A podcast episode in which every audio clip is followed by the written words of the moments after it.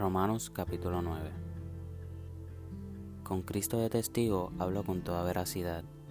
Mi conciencia y el Espíritu Santo lo confirman. Tengo el corazón lleno de amarga tristeza e infinito dolor por mi pueblo, mis hermanos judíos. Yo estaría dispuesto a vivir bajo maldición para siempre, separado de Cristo, si eso pudiera salvarlos.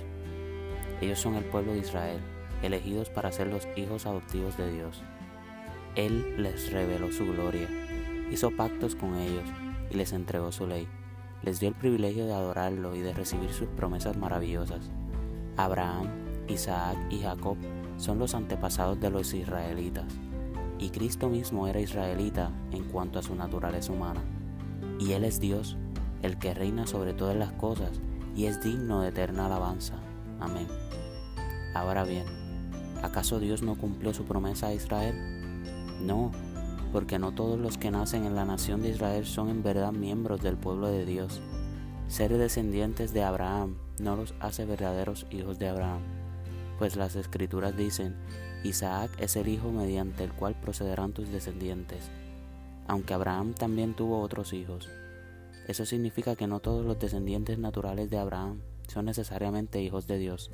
Solo los hijos de la promesa son considerados hijos de Abraham pues Dios había prometido, volveré dentro de un año y Sara tendrá un hijo. Ese hijo fue nuestro antepasado Isaac cuando se casó con Rebeca. Ella dio a luz mellizos. Sin embargo, antes de que nacieran, antes de que pudieran hacer algo bueno o malo, ella recibió un mensaje de Dios. Este mensaje demuestra que Dios elige a la gente según sus propósitos. Él llama a las personas, pero no según las buenas o malas acciones que hayan hecho se le dijo, tu hijo mayor servirá a tu hijo menor. Como dicen las escrituras, amé a Jacob, pero rechacé a Esaú. ¿Estamos diciendo entonces que Dios fue injusto? Por supuesto que no. Pues Dios le dijo a Moisés, tendré misericordia de quien yo quiera y mostraré compasión con quien yo quiera. Por lo tanto, es Dios quien decide tener misericordia. No depende de nuestro deseo ni de nuestro esfuerzo pues las escrituras cuentan que Dios le dijo al faraón, te he designado con el propósito específico de exhibir mi poder en ti y dar a conocer mi fama por toda la tierra. Así que como ven, Dios decide tener misericordia de algunos y también decide endurecer el corazón de otros para que se nieguen a escuchar. Ahora bien, ustedes podrían decir, ¿por qué Dios culpa a las personas por no responder? ¿Acaso no hicieron sencillamente lo que Él les exige que hagan? No, no digan eso. ¿Quién eres tú, simple ser humano, para discutir con Dios? ¿Acaso el objeto creado puede preguntarle a su creador, ¿por qué me has hecho así? Cuando un alfarero hace vasijas de barro, no tiene derecho a usar del mismo trozo de barro para hacer una vasija de adorno y otra para arrojar basura. De la misma manera, aunque Dios tiene el derecho de mostrar su enojo y su poder, Él es muy paciente con aquellos que son objeto de su enojo, los que están designados para destrucción. Lo hace para que las riquezas de su gloria brillen con mucha más intensidad sobre aquellos a quienes les tiene misericordia, los que preparó de antemano para gloria. Y nosotros estamos entre lo que Él eligió, ya sea del grupo de los judíos o de los gentiles. Con respecto a los gentiles, Dios dice en la profecía de Oseas, a los que no eran mi pueblo, ahora los llamaré mi pueblo, y amaré a los que antes no amaba. Y también dice, en el lugar donde se les dijo, ustedes no son mi pueblo, allí serán llamados hijos del Dios viviente. Con respecto a Israel, el profeta Isaías clamó, aunque los hijos de Israel son tan numerosos como la arena a la orilla del mar, solo un remanente se salvará, pues el Señor ejecutará su sentencia sobre la tierra sin demora y de manera terminante. Y lo mismo dijo Isaías en otro lugar. Si el Señor de los ejércitos celestiales no hubiera perdonado la vida a unos cuantos de nuestros hijos, habríamos sido exterminados como Sodoma y destruidos como Gomorra. ¿Qué significa todo esto? Aunque los gentiles no trataban de seguir las normas de Dios, fueron hechos justos a los ojos de Dios, y eso sucedió por medio de la fe. Pero los hijos de Israel, que se esforzaron tanto en cumplir la ley para llegar a ser justos ante Dios, nunca lo lograron. ¿Por qué no? Porque trataban de hacerse justos ante Dios por cumplir la ley en lugar de confiar en Él. Tropezaron con la gran piedra en su camino.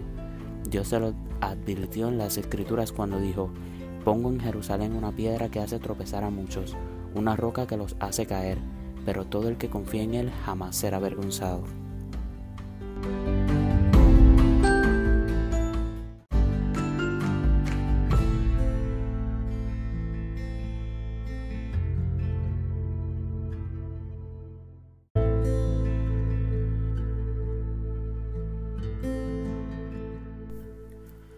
Romanos capítulo 10 Amados hermanos, el profundo deseo de mi corazón y mi oración a Dios es que los israelitas lleguen a ser salvos. Yo sé que ellos tienen un gran entusiasmo por Dios, pero es un fervor mal encausado, pues no entienden la forma en que Dios hace justas a las personas ante Él. Se niegan a aceptar el modo de Dios y en cambio se aferran a su propio modo de hacerse justos ante Él tratando de cumplir la ley. Sin embargo, Cristo ya cumplió el propósito por el cual se entregó la ley como resultado, todos los que creen en Él son hechos justos a los ojos de Dios. Pues Moisés escribe que la ley exige obediencia a todos sus mandatos para que una persona llegue a ser justa ante Dios. Pero el modo de la fe para sernos justos ante Dios dice, no digas en tu corazón, ¿quién subirá al cielo para hacer bajar a Cristo a la tierra? Ni tampoco digas, ¿quién descenderá al lugar de los muertos para volver a Cristo de nuevo a la vida? En realidad dice, el mensaje está muy al alcance de la mano está en tus labios y en tu corazón. Y ese mensaje es el mismo mensaje que nosotros predicamos acerca de la fe. Si declaras abiertamente que Jesús es el Señor y crees en tu corazón que Dios lo levantó de los muertos, serás salvo. Pues es por creer en tu corazón que eres hecho justo a los ojos de Dios, y es por declarar abiertamente tu fe que eres salvo. Como nos dicen las Escrituras, todo el que confía en Él jamás será avergonzado. No hay diferencia entre los judíos y los gentiles en ese sentido Ambos tienen al mismo Señor, quien da con generosidad a todos los que lo invocan. Pues todo el que le invoque el nombre del Señor será salvo. Pero ¿cómo pueden ellos invocarlo para que los salve si no creen en Él? ¿Y cómo pueden creer en Él si nunca han oído de Él? ¿Y cómo pueden oír de Él a menos que alguien se lo diga? ¿Y cómo irá alguien a contarle sin ser enviado? Por eso las escrituras dicen, qué hermosos son los pies de los mensajeros que traen buenas noticias. Sin embargo, no todos aceptan la buena noticia, porque el profeta Isaías dijo, Señor, ¿quién ha creído nuestro mensaje? Así que la fe viene por oír, es decir, por oír la buena noticia acerca de Cristo. Pero pregunto, ¿de verdad el pueblo de Israel oyó el mensaje? Claro que sí. El mensaje se ha difundido por toda la tierra y sus palabras por todo el mundo. Vuelvo a preguntar, ¿entendió realmente el pueblo de Israel?